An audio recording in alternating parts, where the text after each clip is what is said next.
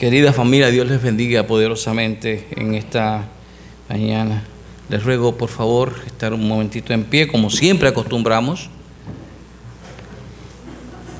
para dar lectura a la palabra del Señor, que es la continuación de lo que habíamos comenzado el pasado domingo, Éxodo capítulo 3, versículos del 1 al 6. Ahí estaremos leyendo en esta, en esta mañana. Eh, que dice de la siguiente manera, en el nombre del Padre, del Hijo y del Espíritu Santo, la iglesia exclama, amén. Sentando Moisés las ovejas de Jetro, su suegro, sacerdote de Madián, llevó las ovejas a través del desierto y llegó hasta Oreb, monte de Dios. Y se le apareció el ángel de Jehová en una llama de fuego en medio de una zarza, y él miró y vio que la zarza ardía en fuego y la zarza no se consumía. Entonces Moisés dijo, iré yo ahora y veré esta grande visión, por qué causa la zarza no se quema. Viendo Jehová que iba a verlo, llamó Dios de medio de la zarza y dijo, Moisés, Moisés. Y él respondió, heme aquí. Y dijo, no te acerques, quita tu calzado de tus pies porque el lugar en que tú estás, tierra santa es. Y dijo, yo soy el Dios de tu padre, Dios de Abraham, Dios de Isaac Dios de Jacob. Entonces Moisés cubrió su rostro porque tuvo miedo de mirar a Dios. Que el Señor añada bendición a su palabra. Tengan a bien, por favor, sentarse.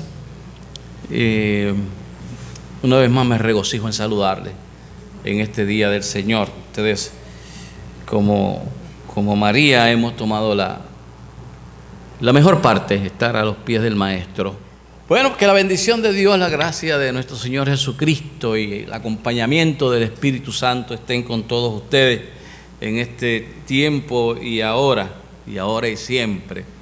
Eh, antes de iniciar el sermón de esta mañana, me urge aclarar un, dato geográfico eh, que cité erróneamente el pasado domingo, según fuentes que consulté. Parece que la cadena de montañas en donde se da, se desarrolla la actividad pastoril de Moisés, toda esa área, eh, se llama Oreb. Y el lugar donde se da la teofanía, como dijimos el domingo pasado, la manifestación de la presencia de Dios en temblor, en truenos, en humo, eh, eso, eh, ahí es ese particular lugar, entonces se llama Sinaí. Obviamente, también hay que aclarar que hoy día se le llama Sinaí a toda la península pero en aquel particular momento era así. Así que Oreb es la cadena de montañas y Sinaí es el pico donde Dios se revela. Dicho esto, pues entonces vamos a la palabra que continuamos reflexionando eh, para eh, esta palabra que para nosotros tiene una gran vigencia, para nosotros tiene, tiene una gran pertinencia, para nosotros tiene autoridad incuestionable, esa palabra de Dios que hemos leído, que leímos el domingo y que leímos en esta mañana, es una palabra eterna, es una palabra siempre vigente, es una palabra siempre efectiva, siempre poderosa. Por eso pasan miles y miles de años y esa palabra de Dios prevalece. Nuestro tema, nuestra tesis para este día es que estas, estas palabras tiene algo que decirnos a nosotros. Realmente perderíamos el tiempo si viniéramos aquí para que el pastor le contara una hermosa historia de Moisés y ahí quedara el asunto. No, no es así. Eh, algo aplicable en este tiempo donde no es el egipcio quien maltrata y esclaviza al pueblo, son otras cosas. Quien maltrata y esclaviza al pueblo es el pecado y es el mundo.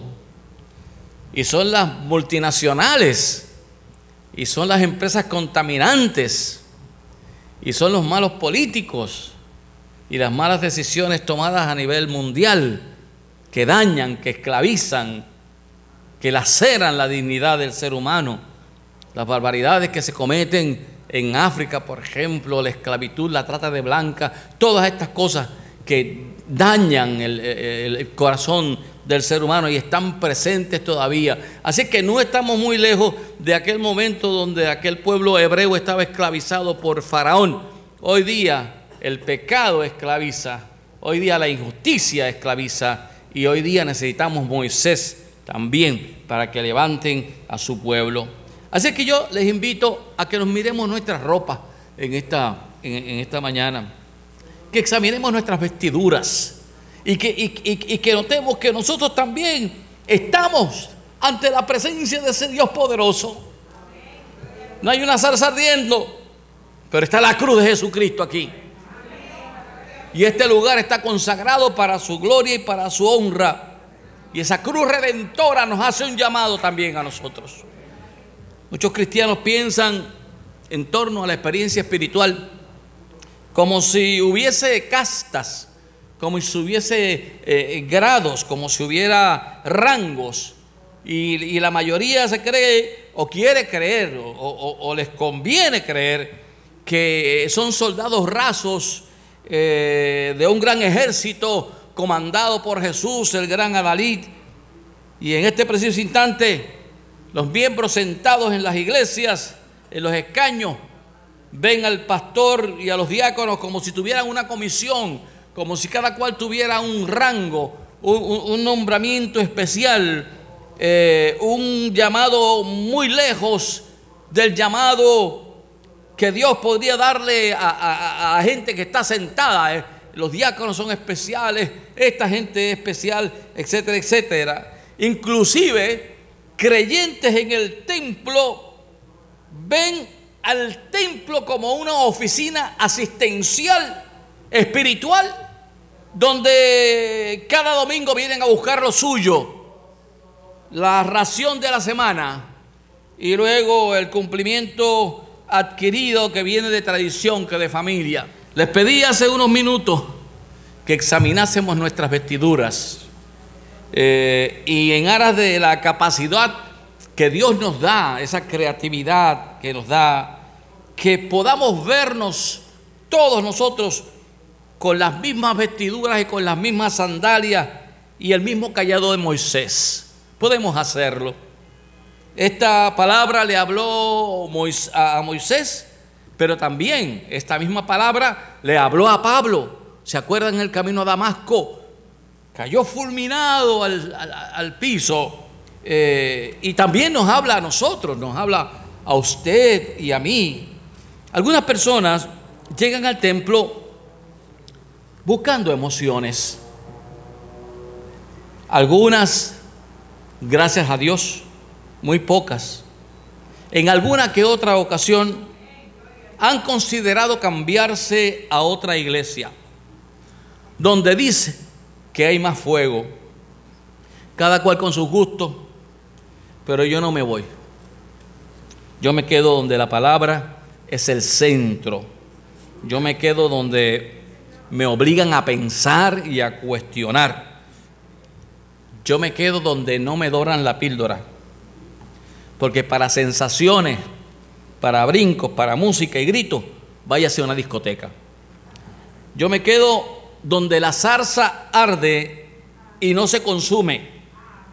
Yo me quedo donde debo guardar silencio. Yo me quedo donde tengo que quitarme las sandalias de una mente polvorienta porque voy entrando a un lugar donde habita la presencia de Dios. Voy a encontrarme con el Dios Altísimo. Un pequeño pueblo de los Estados Unidos se celebraba un culto dominical y la tarde era gris y lluviosa. Truenos, relámpagos. Nadie acudió ese día al servicio, salvo un adolescente un muchacho con la cara llena de barro, flaco, un poco desgarbado, con una camisa de aquellas de nylon transparente, tenía el pelo castaño y rizo. Y justo a la hora de comenzar, ni un minuto más ni un minuto menos, el pastor se ubica en el púlpito, se raspa la garganta, como si hubiese mil personas, comienza el culto e invitó a cantar a la congregación. Cantemos el himno a cualquiera parte, sin temor iré. Y comenzó orando pidiendo perdón por sus pecados y por los pecados de la iglesia, y luego oró por los enfermos y luego predicó. Y llega el tiempo del ofertorio. Por costumbre el ofertorio se hace antes, pero no se supone, se supone que el ofertorio se dé después de la predicación. El joven, sentado en, el último escaño a, a la derecha, escuchó al pastor decir, tengamos el ofertorio. Él miró a todos los lados, se dio cuenta que no había nadie, solo él y el pastor. Pero vio que aquel dedo del pastor lo señaló para que él tomara el plato de las ofrendas, ya no había congregación, para que él trajera ese plato de las ofrendas al frente.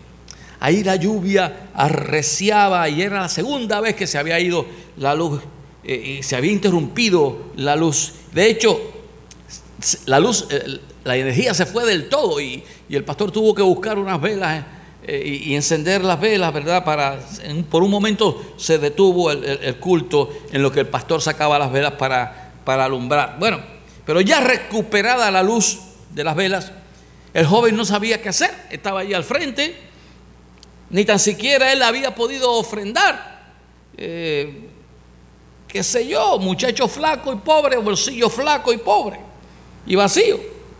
Y ante aquel plato vacío, el pastor miró con simpatía al muchacho, le regaló una sonrisa paternal. Hubo un leve silencio, hubo un suspiro. Puso sus manos sobre la frente de aquel muchacho que temblaba como hoja al viento y oró. Y en su oración dijo, Padre, te presento la ofrenda de esta noche. Bendícelo y úsalo conforme a tu propósito para, tu, para su vida. Y haz de él un gran siervo tuyo. Lo consagro a tu servicio. Terminó el culto. El muchacho ayudó al pastor a cerrar el templo. Mudo, no sabía qué decir. Pasaron los años. Y aquel joven vino a ser nada menos que el reverendo Harry Emerson Fosdick, uno de las voces más prominentes entre los bautistas de los Estados Unidos, un gran predicador y hombre de Dios que alcanzó muchas vidas para la gloria y para el reino de Dios. Por eso no es en los tumultos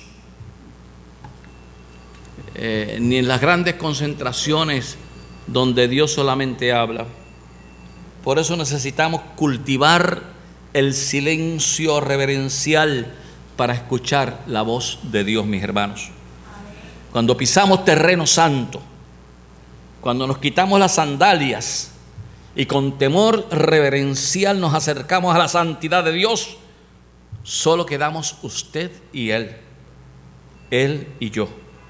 Y sentimos que Él nos llama y bienaventurado aquel que le diga a Dios, heme aquí. Aprovecho esta ocasión para darle gracias a todos los hermanos que en medio de la pandemia no han cesado de sostener la obra con sus oraciones, con su respaldo económico, con su ministración. Esos son los que han expresado, heme aquí, de verdad. Ese, ese M aquí es el que vale.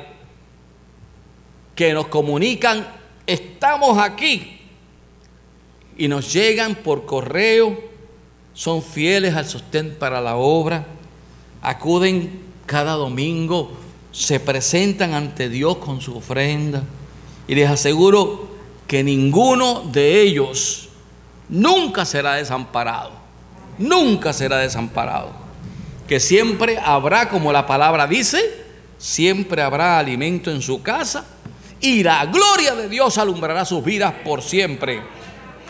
Aprovecho también esta ocasión, mis hermanos y mis hermanas, para advertir sobre la tendencia o la costumbre, y aclaro que no de esta iglesia, pero de igual manera hay que ponerle jastrillo antes de que se caiga el muchacho.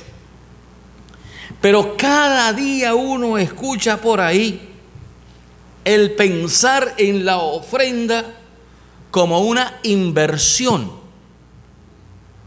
la disparatada frase de los autoproclamados pastores y pastoras de última moda, de estos predicadores modernos que ven la iglesia como una bolsa de valores y le dicen a la gente, tú siembras mucho y mucho cosecharás. Como si se hablara de una casa de corretaje y de inversión. Esta doctrina es un grave error que personas, de personas que no conocen, de personas que no saben sobre la economía divina, que es muy distinta a la economía del mundo se sirven del tesoro del altar para adquirir aviones que no necesitan, carros lujosos que no necesitan, prendas que no necesitan. Son el tipo de negociante mal ubicado, pudieran ser excelentes comerciantes, pero se equivocaron de profesión. Que esa gente les conviene que la gente le dé mucho mucho dinero, pero ese dinero no es para misiones, ni para obra social, sino para otros usos, lejos del propósito de Dios. Pero lo triste y frustrante de esto es tanta gente que va detrás de estos señoras y señoras. Engatusados, ¿por qué? Por la cancioncita, por el corito, por la cintita, por los bailecitos, por los, por los, brinquitos y por profecías que no son profecías de Dios. Ese tipo de persona debe escuchar las palabras de Pedro en Hechos capítulo 8 versículo 20 cuando le dice a Simón, tu dinero perezca contigo, que piensas que el don de Dios se gana por dinero. Hay que tener cuidado con eso. De igual manera hablo a esta congregación.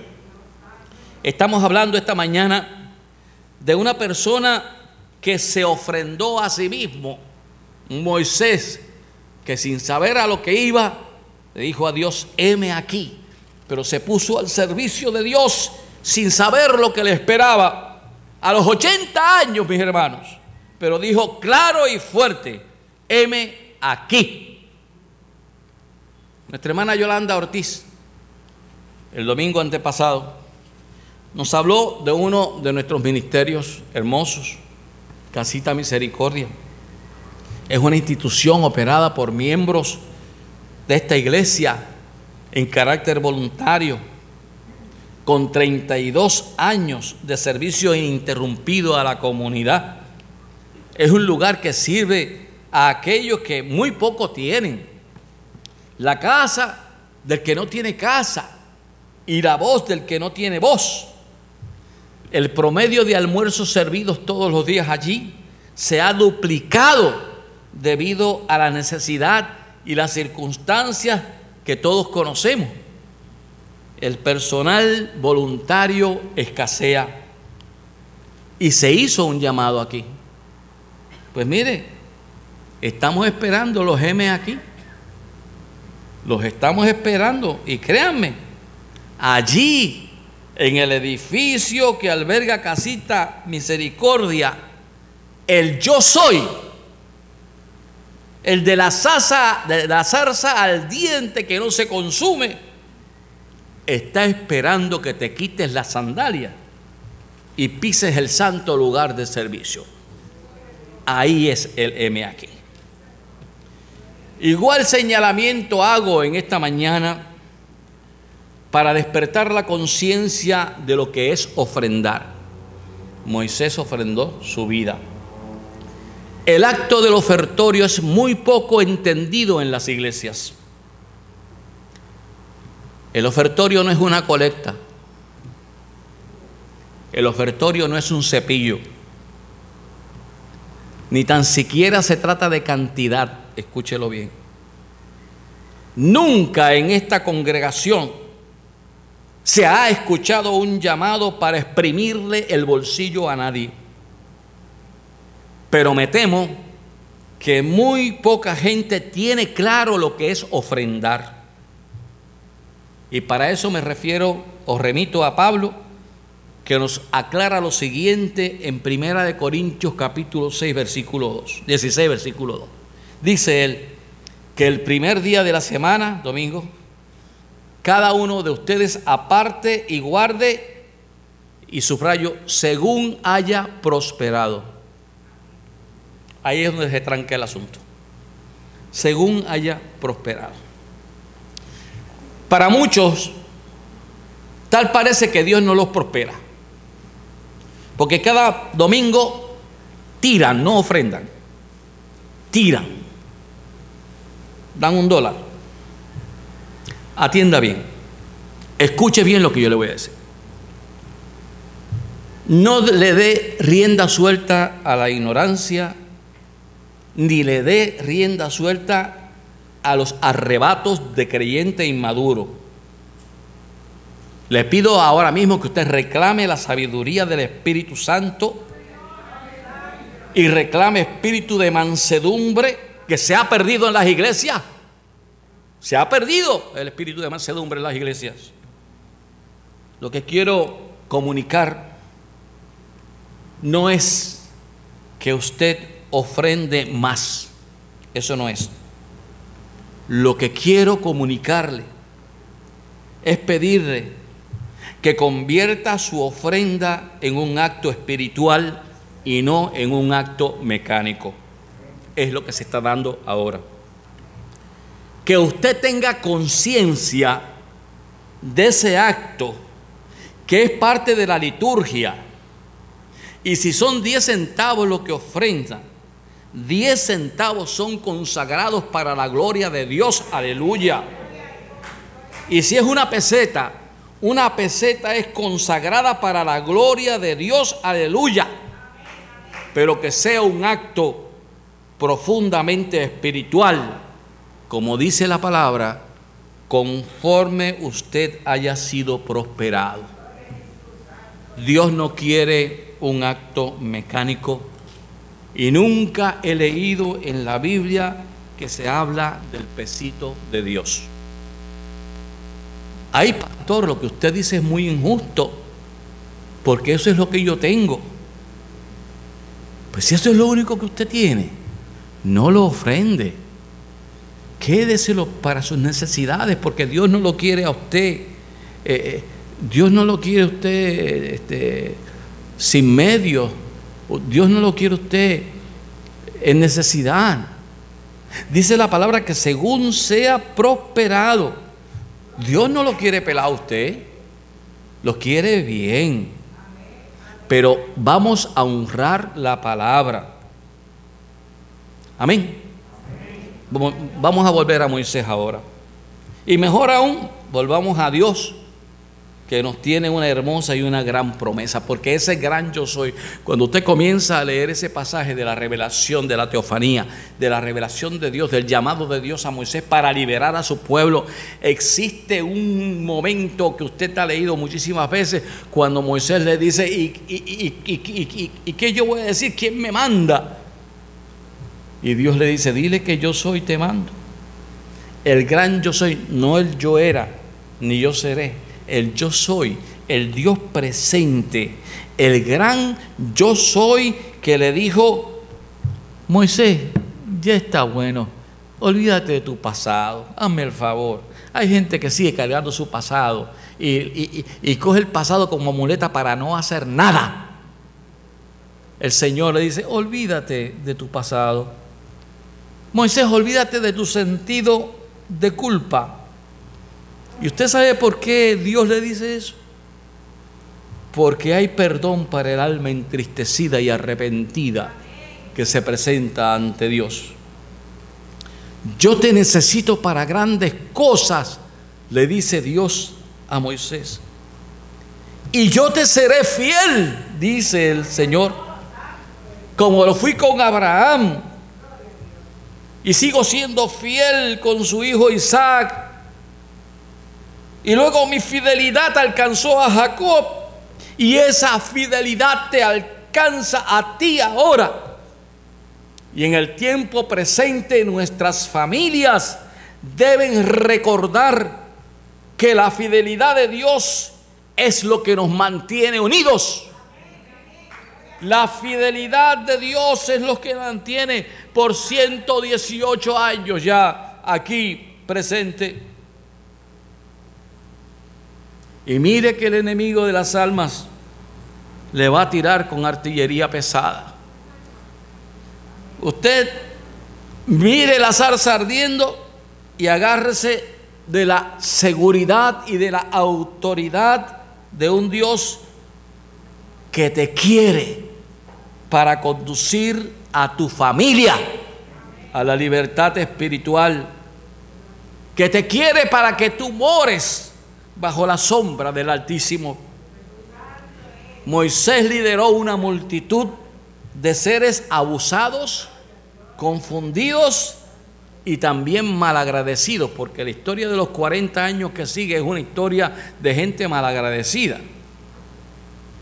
Pero Dios los amaba. Dios los amaba.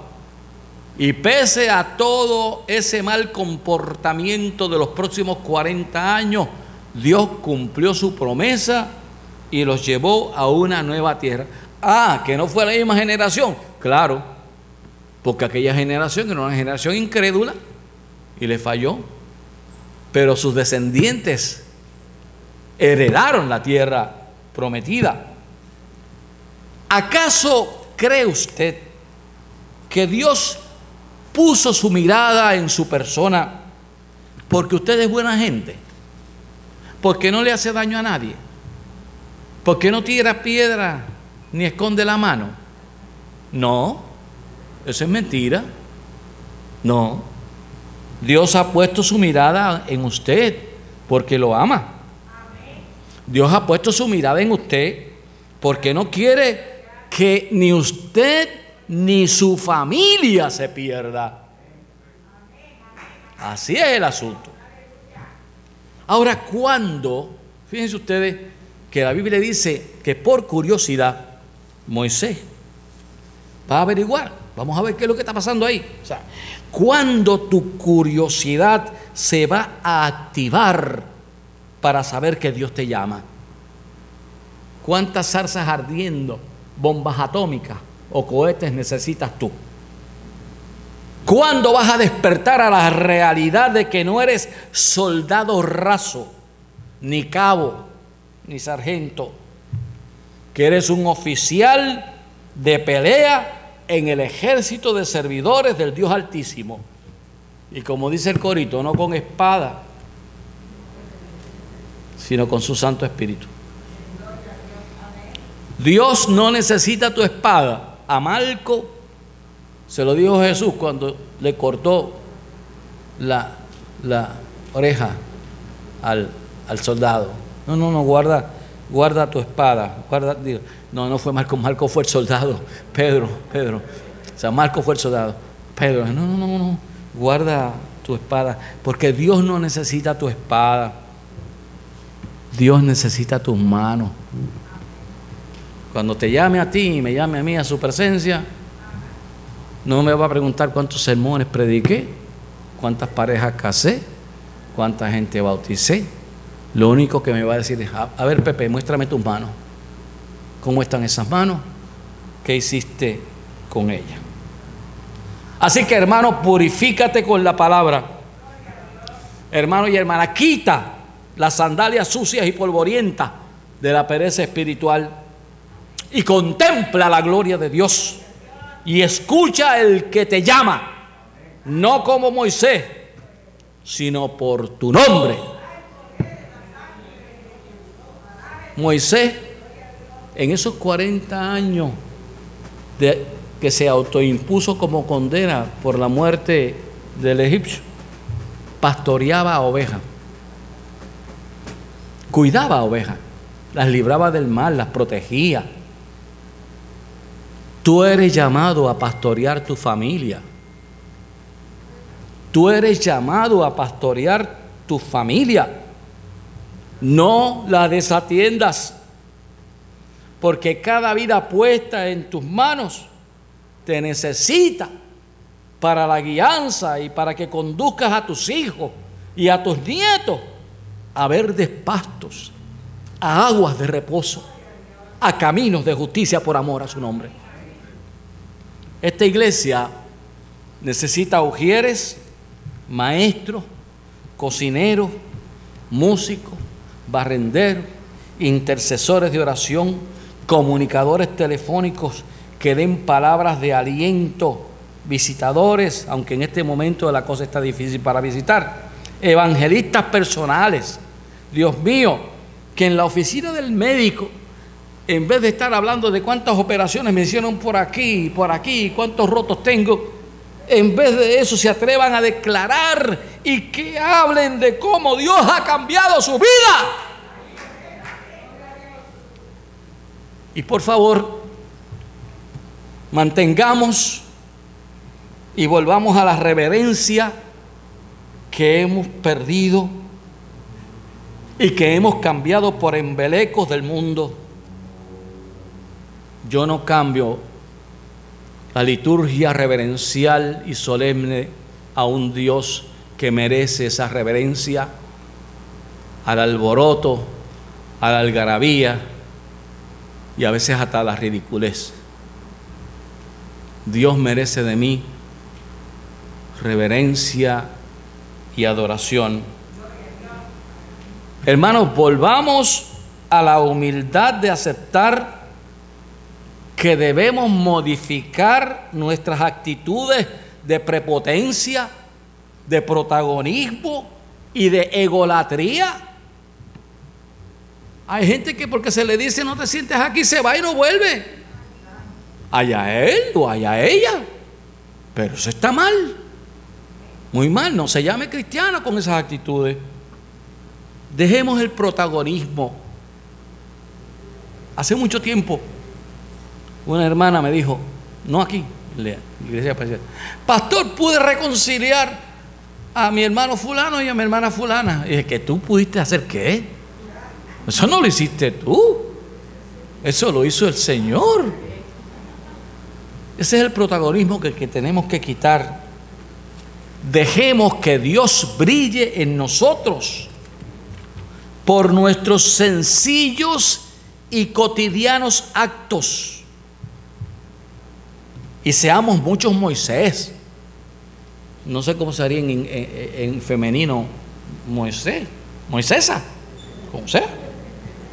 Pero vamos a, vamos a acercarnos al terreno santo y vamos a aceptar el llamado de Dios para servirle. Obviamente por motivos que ustedes conocen, no podríamos en este momento hacer un llamado a que todo el mundo pase al frente. Aunque les confieso y abro mi corazón para decirles que a mis 40 años de pastorado, esos llamados de mucha gente que pasa al frente son llamados de una hora. Al otro día están igual. Pero ahí donde usted está, ahí usted puede decirle a Dios, heme aquí. Heme aquí para cuidar mi familia. Heme aquí para cuidar lo que tú has puesto bajo mi cuidado. Aquí hay personas lindas y preciosas que cuidan a sus tíos y a sus tías, y a sus abuelos y a sus abuelas, a sus padres. Hermoso, hermoso. Ese es un M aquí precioso. Ese M aquí hace falta en esta iglesia ese aquí estoy para lo que tú quieras. Y tú, Señor, yo no voy a esperar a que tú me digas. Porque si me quedo esperando, a lo mejor me muero. Porque todos los días tú me hablas y yo no te escucho. Así es que yo voy a tomar la iniciativa. Yo voy a pensar en qué soy bueno yo. Si en llamar por teléfono, si en interceder en oración. Conozco una señora muy querida la esposa de, del reverendo eh, Camacho de, de, Caguas, José de Camacho. Esa señora tenía una libretita, yo recuerdo eso. Y siempre que estaba, o sea, ella anotaba en esa libretita cualquier necesidad, cualquier motivo, y entonces en la tarde o en la noche se iba de rodillas a orar por lo que había mencionado en esa libretita. Cada uno de nosotros debemos tener una libretita de oración Y de eso se trata, hermano. De todas estas cosas que su pastor ha dicho en esta mañana, que están amparadas en la preciosa palabra de Dios. Vamos a inclinar nuestros rostros para orar. Y no te voy a pedir que te pongas de pie, ni te voy a pedir que levantes la mano, porque me parece que a jugar por experiencias previas, vuelvo y repito, esos son llamados que duran una semana. No, es un llamamiento serio. Ponte en las manos de Dios. Dile a Dios, ¿para qué soy bueno? ¿Para qué soy buena? Y dame la satisfacción, el gozo y la alegría de hacer lo que yo quiera, lo que haga, que sea en tu nombre. Sintamos el ardor, la llama ardiente del Espíritu Santo en nuestro corazón, haciéndolo saber que tenemos talentos que podemos poner a tu servicio. Bendícenos como iglesia, bendícenos como familia, bendícenos como persona. Y Señor, ayúdanos a usar ese callado que tú has puesto en nuestras manos para que haya libertad de espíritu en el pueblo de Dios, en el nombre de Jesús. Y ahora, oh Señor, te pido que tú despidas a tu pueblo en paz, que la bendición tuya, bendición poderosa, que estremece, que la gracia de tu Hijo amado Jesucristo, nuestro Señor, y que la poderosa presencia y consolación del Espíritu Santo sean con todos ustedes ahora y por siempre jamás. Amén, amén, amén. Vayan en paz, hermanos. Bajen del Sinaí al valle y a trabajar, se ha dicho. Dios les guarde.